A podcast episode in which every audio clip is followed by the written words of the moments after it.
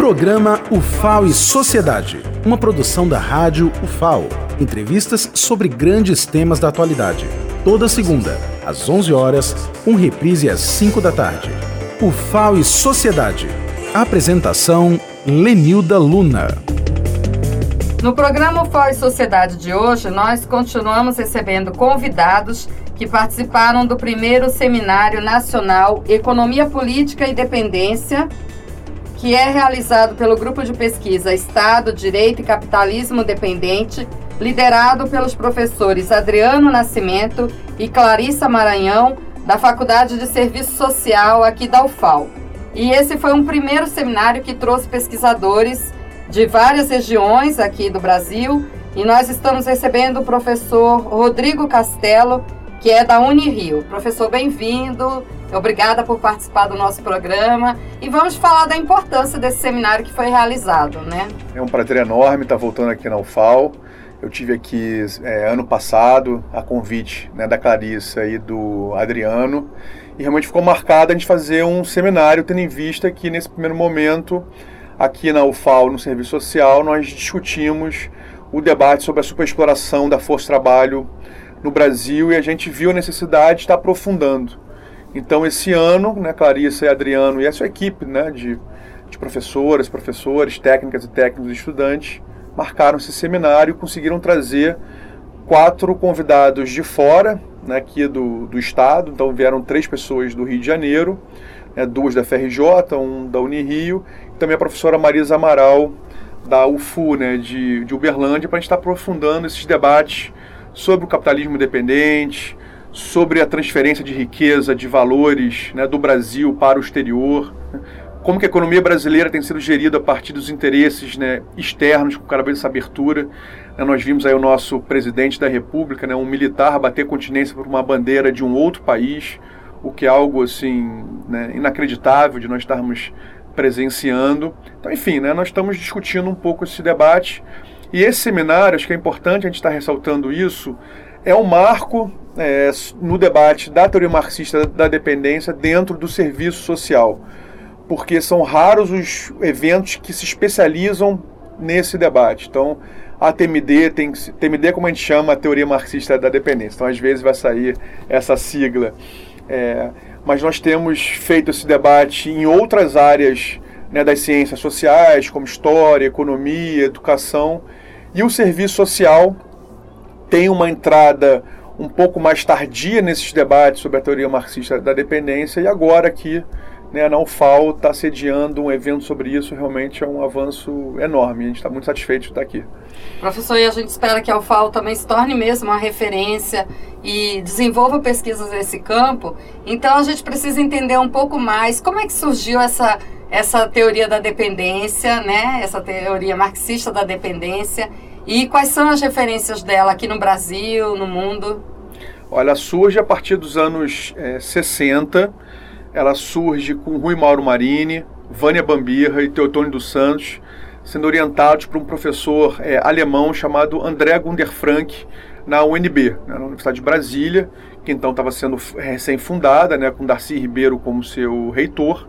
Então, Darcy Ribeiro monta um departamento de ciência política nos anos 60 e esses três pesquisadores, né, todos eles é, sociólogos formados é, ou em Minas Gerais ou no Rio de Janeiro, eles vão para a UNB, ainda muito jovens, inclusive, assim, se, eu não me engano, estavam no mestrado ainda. Era muito comum, né, antigamente, as pessoas entrarem na docência sem ter mestrado, doutorado. Né, isso era feito ao longo da carreira. Então, eles vão para a UNB e começam os primeiros escritos no início dos anos 60. 61, 62, 63, eles começam a fazer os mestrados já começo a fazer o doutorado, mas 64, é, esse projeto é interrompido pela ditadura empresarial militar brasileira. Rui Mauro Marini, por exemplo, perde a sua tese de doutorado, é queimada pelos militares.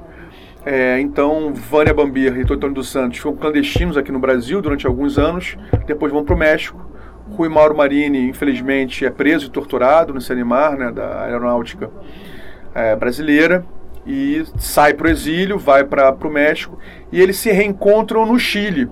Né? O Chile já está tendo é, o início da, das transformações sociais com o avanço das forças é, de esquerda, e em 71 tem a vitória né, de Salvador Allende, né, da Unidade Popular, lá no Chile, que vai até o 11 de setembro de 1973, com o fatídico golpe né, de Augusto é, Pinochet. Então é nesse também curto período ali dos anos final dos anos 60, início dos anos 70, até o golpe da ditadura militar é, chilena, nós vamos ter assim uma segunda etapa da teoria marxista da dependência, que pensava justamente isso, processos sociais de como que países dependentes poderiam se insurgir né, politicamente, economicamente, culturalmente, tecnologicamente, né, contra a dominação externa e como que essa dominação externa era internalizada dentro dos países pelas nossas classes dominantes, sejam ela a burguesia, sejam ela né, os latifundiários que ainda persistem no Brasil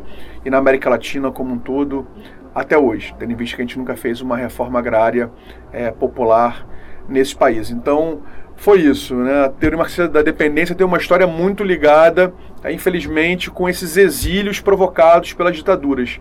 Começa aqui no Brasil, o primeiro embrião ali no início dos anos 60, tem o golpe, eles se exilam primeiro no México, vão para o Chile, se reorganizam em torno do CESO, Centro de Estudos Socioeconômicos da Universidade do Chile.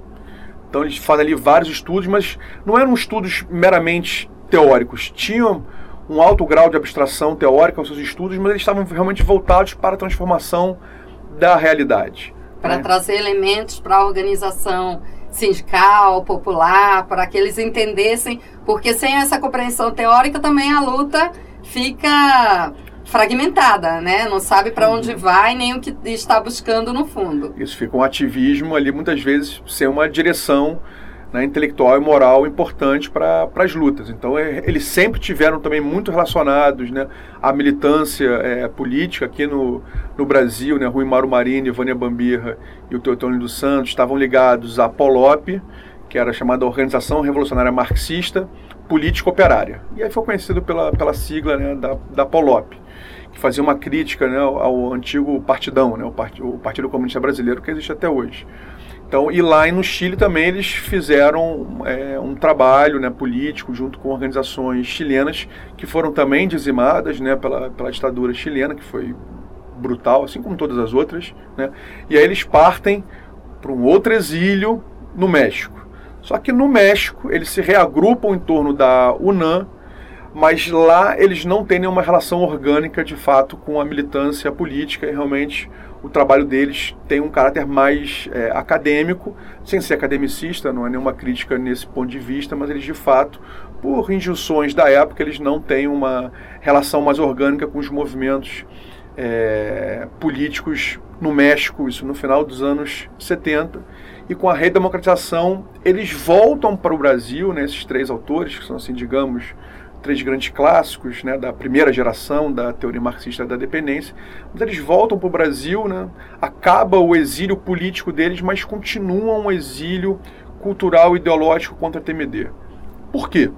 Porque nos anos 70, quem tem a hegemonia desse debate da dependência no Brasil é o príncipe de sociólogo chamado Fernando Henrique Cardoso, que bloqueou qualquer tipo de entrada dos textos desses autores e autoras aqui no Brasil.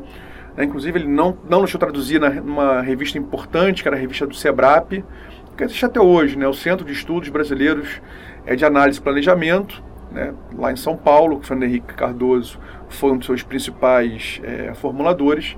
E nessa revista se publicaram muitos textos sobre a teoria da dependência, só que o Fernando Henrique Cardoso né, vetou a entrada desses é, artigos, livros deles aqui no Brasil. Então, é, esse bloqueio que a TMD sofreu aqui no Brasil foi tanto por parte das forças coercitivas do Estado brasileiro, como também assim barreiras ideológicas construídas inclusive dentro da própria esquerda é, brasileira. Então, quando eles voltam, eles de fato assim é uma volta, eu diria, é uma volta assim meia boca, né, para usar assim, um termo mais mais popular, porque eles retomam os direitos políticos, mas as suas obras, os seus debates, as suas ideias né, não retornam junto com eles. E essas ideias começam a ser retomadas a partir dos anos 90, em especial nos anos 2000, quando uma nova geração né, que vem depois da primeira geração, teve a primeira geração, né, Rui Mauro, Teotônio e Vânia, e alguns professores que foram orientados por eles, como Reinaldo, é, Reinaldo desculpa, Carcanholo, da UFES, Nildo Orix, né, do, da, desculpa, o Reinaldo Carcanholo era da UFES, do Espírito Santo, o Nildo Orix, da UFSC, né, o Nilson Araújo, da, de Mato Grosso, então começa a orientar uma nova geração e essa nova geração agora começa a retomar esses estudos. Nós traduzimos textos do Marini que não tinham sido publicados no Brasil. Assim, os textos dele são muito mais conhecidos fora do Brasil do que dentro do Brasil, o que é uma pena. Então a gente está nessa, agora nessa fase aí de tradução, de divulgação, de estudo, de fazer a crítica também. Né? Não é só voltar a citá-los que a gente vai resolver nossos problemas é, sociais. A gente, a partir deles, né, a gente vai retomar esses estudos clássicos, mas né, eles não falam sobre o nosso tempo. Né? Então vai caber essa, essas novas gerações estarem retomando esses estudos mais para avançar. Professor, mas pela história que você colocou, muito deslumbrante, né? Não só do ponto de vista da, da formulação teórica, mas a história dessas pessoas ligadas à teoria marxista da dependência é, o preço que elas pagaram por defenderem suas ideias, por formularem suas críticas e suas análises, o compromisso acadêmico e político que tiveram, tudo isso faz com que esse grupo que vocês hoje formam e que dão continuidade tenham uma, um, uma, um legado importante. Né? Como o senhor colocou, é uma parte aí de análise que foi suprimida, que foi combatida. E quando existe assim uma, um, uma linha teórica que é tão combatida, é bom a gente analisar e uhum. conhecer, porque deve ter muito de acerto e muito de provocação para ações também, né? Senão não seria tão combatida desde o nascedor e durante todos esses anos e décadas. É, assim, a gente, a gente costuma assim, se perguntar, né? Assim, se Marx está morto, por que, que precisam matar Marx todo, todo ano, né? Então todo ano se escreve, se faz um seminário, sai um livro, né, que Marx é, tá morto. De fato, Marx realmente morreu, né, fisicamente. Né? Marx morreu, se eu não me engano, em 1883, a gente sabe disso. Né, ele está enterrado lá em Highgate, né, em Londres, mas as suas ideias né, continuam propaladas, inclusive defendidas por muitos movimentos sociais importantes é, até hoje. Né, e esses companheiros e companheiras mantiveram esse legado vivo na América Latina. Hoje é, em dia tem um, uma, uma certa, não nostalgia, porque acho que essa palavra não, não cabe para isso, mas há uma recuperação de determinadas ideias é, marxistas dentro da periferia do sistema mundial. Né? Se nós pensarmos, por exemplo, o livro que Jones Manuel e Gabriel Landi lançaram sobre as revoluções africanas nos anos 50, 60 e 70 a partir da base marxista. Se nós é, vermos as revoluções na Argélia, no Vietnã, na Indonésia, na Coreia, na África do Sul, enfim, na América Latina como um todo, né? não só Cuba, mas em outras é, regiões, nós vamos ver como que esse debate da dependência já era presente né, desde os anos 20 do século é, passado e a TMD foi uma tentativa de resgatar né, todo esse legado marxista, de pensar de como que os países dependentes poderiam é, sair dessas relações né, de dominação frente ao, ao imperialismo. E eles resgatam isso e por isso realmente foram muito combatidos. Como foram combatidos isso? Né? Qualquer força é, social e popular que se insurgiram contra é, essa dominação externa interna. Então, realmente é uma, é uma grande aventura né, histórica estar tá resgatando eles, porque assim, são muitas histórias é, interessantes que eles passaram. Pra... O Marini, quando volta para o Brasil, nos anos 80, ele é preso novamente, né, mostrando que a transição né, da ditadura para a chamada democracia não foi nada lenta, gradual e segura. Assim, né? Para quem continuou realmente lutando contra é, o sistema, né, o sistema continua é, também resistindo bravamente, né, inclusive utilizando da força é, armada para essas pessoas né, que lutaram contra, contra a ditadura, porque a ditadura não se esgota em 85. Né, assim, ela se, esgota no sentido formal, mas os sistemas de dominação, em especial os sistemas econômicos de superexploração da força de trabalho, elas continuam vigentes, inclusive no período de redemocratização e com o neoliberalismo. Não à toa a gente vê até hoje nessas sublevações populares, a gente está vivendo isso hoje né, no Chile, no Equador, em Honduras e tantos outros lugares, porque a base econômica né, que estrutura essa dominação da dependência na América Latina, ela continua vigente, independente das formas de governo e formas de Estado. Certamente, né, os regimes de governo e as formas de Estado que assumem é, características muito próprias aqui na América Latina costumam reforçar essa superexploração. Uma superexploração, inclusive, ela se mantém nesse período democrático e algo, acho, acho que é um legado importante que a teoria marxista da dependência mostra para gente. Sim. Quais são as bases estruturais, as bases econômicas dessa dominação externa e interna? Ela não se altera com é, o fim das ditaduras empresariais militares aqui na América Latina. Então, portanto, né, a nossa luta é constante, é perene contra essas formas de exploração. E até porque essa diferença entre ditadura militar e Estado democrático de direito é um formalismo para a sociedade, porque e, a gente defende, defende, mas quando é necessário suprimir isso, é rápido, como a gente viu agora. 30 anos de é, luta para consolidar a Constituição de 88 de repente, em dois anos, um ano, ela pode ser suprimida. Todos os direitos civis que a gente defende tanto em nome do Estado Democrático de Direito, mas no Chile a gente está vendo de novo os carabineiros mirando e matando jovens e civis desarmados.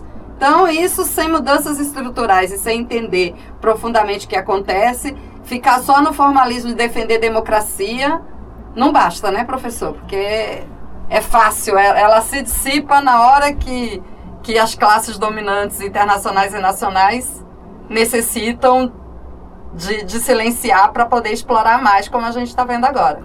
Com certeza. Olha, vou deixar aqui também acho que uma indicação aqui para nossa biblioteca aqui do nosso papo. É, a editora Expressão Popular acaba de lançar em parceria com a do Unirio, que é a seção sindical nossa lá dos professores e professoras da Unirio, um conjunto de textos sobre o capitalismo independente e autocracia burguesa na América Latina.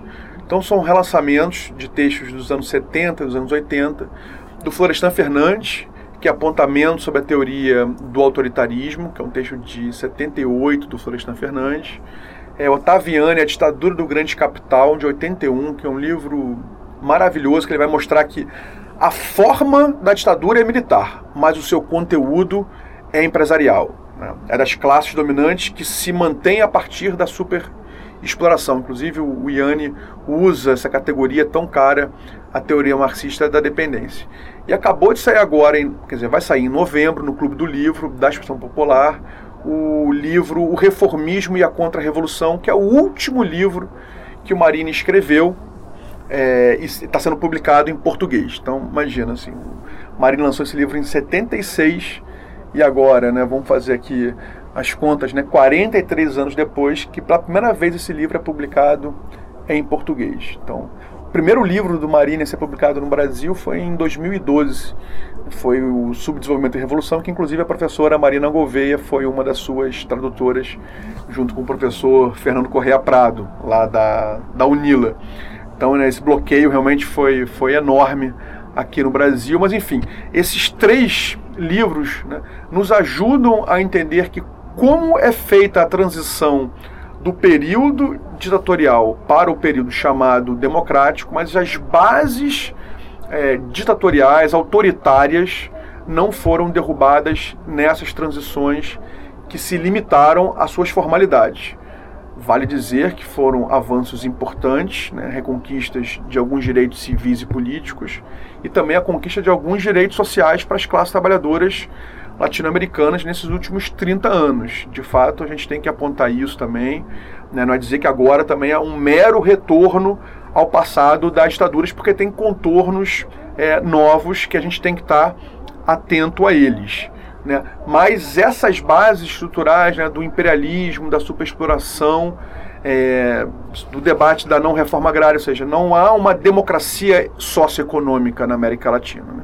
O que houve foi parte de uma democracia civil e política, mas as bases socioeconômicas, diante de uma concentração de riqueza absurda né, da propriedade privada né, na mão de poucas pessoas, né, que gera uma concentração de renda, que gera, que gera também diversas expressões da questão social. Isso de fato realmente nunca foi mexido, nem numa Constituição Social que a gente consegue criar aqui no Brasil de 88, que tem alguns avanços importantes, mas não foram suficientes para barrar, inclusive, né, formas que os militares construíram durante a ditadura e a gente não rompeu, como por exemplo as nossas polícias militares. Né, por exemplo, são estruturas né, montadas pelas ditaduras e a gente sabe que a nossa política pública de segurança não é para defesa né, dos interesses populares, mas sim para defesa do status quo. É, quando as pessoas falam, ah, quero me sentir mais seguro e por isso defende intervenção militar, não está compreendendo bem essa situação, né? Que essa intervenção militar não é para defesa da população, é para defesa de interesses dessas camadas cada vez mais ricas, porque é, foi noticiado recentemente que aumentou tanto o número de bilionários no Brasil, como também aumentou a quantidade de pessoas lançadas novamente à, à miséria absoluta, né? A, a, aquela camada que não tem condições de se alimentar todos os dias. Então, é, esses dois extremos estão aumentando a concentração e a, a quantidade de miseráveis, né, professor? Tem, tem aumentado, os dados têm mostrado isso, tanto de organizações estrangeiras, né, como o Oxfam, tem mostrado o nível de concentração no mundo como um todo. O próprio é, Fundo Monetário Internacional, o Banco Mundial, esses organismos multilaterais de desenvolvimento que promovem políticas liberais ao redor do planeta têm registrado esse aumento da concentração de renda e de riqueza, embora de riqueza se fale muito pouco sobre isso, né, porque assim, é a partir da riqueza que se gera né, a renda, então a construção de renda está muito ligada à construção da riqueza do patrimônio, né, da propriedade. Então isso também tem sido visto no plano internacional, mundial como um todo. Na América Latina isso se mostra muito presente e aqui no Brasil, né? Eu, agora conversando aqui, eu lembrei de um, de um Twitter do nosso vice-presidente, né, o general é, Mourão, falando que as capitanias hereditárias né, deviam ser resgatadas como um sucesso de empreendedorismo no Brasil. Nossa! E tem um autor antigo, né, esquecido, mas aqui de Alagoas, Alberto Passos Guimarães, né, num livro famoso dele, Quatro Séculos de Latifúndio, que ele diz, né, o Brasil já nasce sob o jugo do monopólio internacional, né, onde milhões né, de indivíduos dos povos originários eram todos detentores né, da propriedade comunal da terra aqui no Brasil. E simplesmente, né, numa tacada colonial, Portugal distribui entre 14 donatários né, as terras do Brasil. Então, veja-se, o Brasil já nasce com, esse, com essa marca né, do monopólio dos meios de produção, né, do monopólio da terra. Milhões de seres humanos perdem o acesso à terra para que 14 pessoas sejam as suas, aspas, né, legítimas donas. Né? E o nosso vice-presidente acha isso um caso de sucesso, um case, né? para ser mais bonito, né? tem que é, falar inglês. Um case né? que se quer aplicar na Amazônia, no que resta ainda de floresta e de povos originários. Deve ser por isso, né? Exatamente. Então, quer dizer, o nosso vice-presidente acha bonito dizer que 14 pessoas poderiam monopolizar todas as terras é, do Brasil. Sim, a expansão da, da Amazônia, você está bem, muito bem lembrado, é, toda destruição ambiental é uma destruição socioeconômica. Né? A Amazônia, se a gente fala assim, a Amazônia parece um território até mítico, né? mas a Amazônia é povoada por diversos tipos de povos, né? os povos ribeirinhos, seringueiras, quebradeiras de coco, indígenas, camponeses, é, enfim, tem um conjunto de populações que ali habitam. E esse território é, não é somente uma destruição ambiental, uma destruição dos modos de vida desses povos e essa destruição dos modos de vida é justamente para expropriá-los dos seus meios de vida para serem apropriados por grandes transnacionais. Então, o que está em jogo ali na Amazônia é a expansão da fronteira da acumulação capitalista. Né? O Brasil, desde a sua colônia, né, é marcado pelo latifúndio, pela monocultura de exportação de produtos para atender os interesses do mercado internacional, como, como muito bem né, mostrou também a teoria marxista da, da dependência. Né? E hoje o Brasil, de uma maneira diferente dessa inicial, mas a gente está avançando nesse modelo do agronegócio. Né? Então, esse modelo do agronegócio também, que não é uma novidade desse governo, assim, né? durante todo o tempo do neoliberalismo no Brasil, a gente se apoiou muito inclusive nos períodos áureos né, de crescimento dos governos Lula, né, nós nos é, ficamos muito marcados por esse modelo do, do agronegócio, onde a gente estava exportando matérias-primas para a China. Né, então, essa relação né, comercial que o Brasil tinha com outros países, em especial a China, mas também os Estados Unidos, né, muito baseado na exportação desses produtos primários que estavam já sendo devastados, seus territórios devastados né, dos povos originários, para essa expansão da fronteira é, capitalista, mas agora realmente, né, com esse governo que é, estimula muito mais é, esse modelo de exportação, né, de crescimento econômico, né, isso se tornou uma barbárie que os efeitos foram sentidos nacionalmente.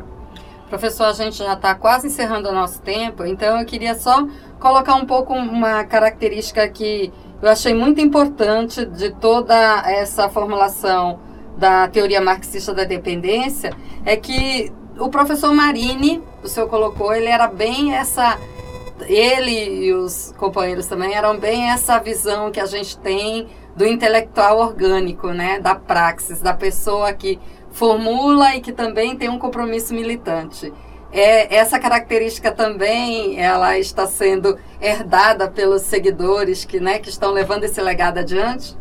Assim, a gente entende que a universidade tem que ser socialmente referenciada. Né? A universidade não pode ser uma torre de marfim que se fecha em si. Então a gente defende um projeto de uma universidade popular, né, onde o a pesquisa, o ensino, a extensão, nesse tripé né, desse modelo de, de, universidade que a gente defende, uma universidade pública, gratuita, de qualidade, laica e socialmente referenciada, esteja aberto realmente aos interesses da classe trabalhadora brasileira, do povo brasileiro, né, que a universidade, como diria né, o comandante argentino né, que teve lá em Cuba, né, Che Guevara, assim, que a universidade se pinte de povo, se abra para o povo, seja do povo. Né? Então a gente, de fato, a gente defende esse modelo sim, é, de universidade, contrário a todo esse elitismo, esse produtivismo né, que as nossas classes dominantes querem fazer da Universidade Brasileira. Inclusive, né, dentro da América Latina, a Universidade Brasileira é a última né, a ser criada, porque realmente nossas classes dominantes nunca quiseram que o povo frequentasse né, esse, aspas, templo do saber, esse templo do conhecimento, que deve ser crítico, deve ser plural também. Assim, aqui nós né? Nós estamos aqui abertos a diversos pensamentos, mas pensamentos ligados aos interesses é, do povo brasileiro. Então, essa nova geração está sim comprometida e vamos defender a Universidade Popular. E por outro lado, professor, os movimentos sociais e sindicais, que de certa forma também se renderam a um, uma certa rotina, uma busca econômica, é, agora vão ter que transcender isso também, né? É obrigatório, não é mais opcional. A gente tem que entender qual é a crise que a gente está vivendo, qual é a situação econômica e principalmente quais são as perspectivas para onde encaminhar a nossa luta, quais são as transformações estru estruturais e não só né, maquiagem lá na eleitoral, mas é, transformações estruturais. Então é preciso que tanto como os intelectuais estão buscando esse compromisso político, esse compromisso militante também, os movimentos sociais e sindicais têm que ir em busca do conhecimento. Claro, e vai ser aqui, né? Aqui também tem alguns nichos né, onde nós estamos desenvolvendo essas pesquisas, esses estudos, esses debates, essa extensão, né, junto também com os movimentos sociais, junto com os sindicatos.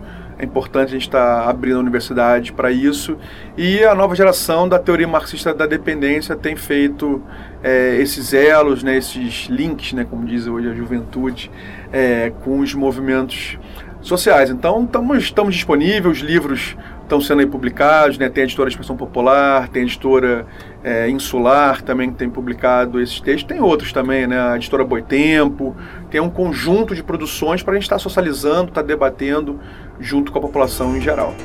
Professor Rodrigo Castelo, muito obrigado por sua participação. Foi Muita ótimo continuidade, firmeza aí nesse trabalho que também é uma resistência intelectual. Obrigado, foi um prazer, obrigado. O programa Faz Sociedade fica por aqui e nós voltamos na próxima segunda-feira. Tem reprise às 17 horas e você pode consultar o nosso podcast radio.fal.br. Até a próxima.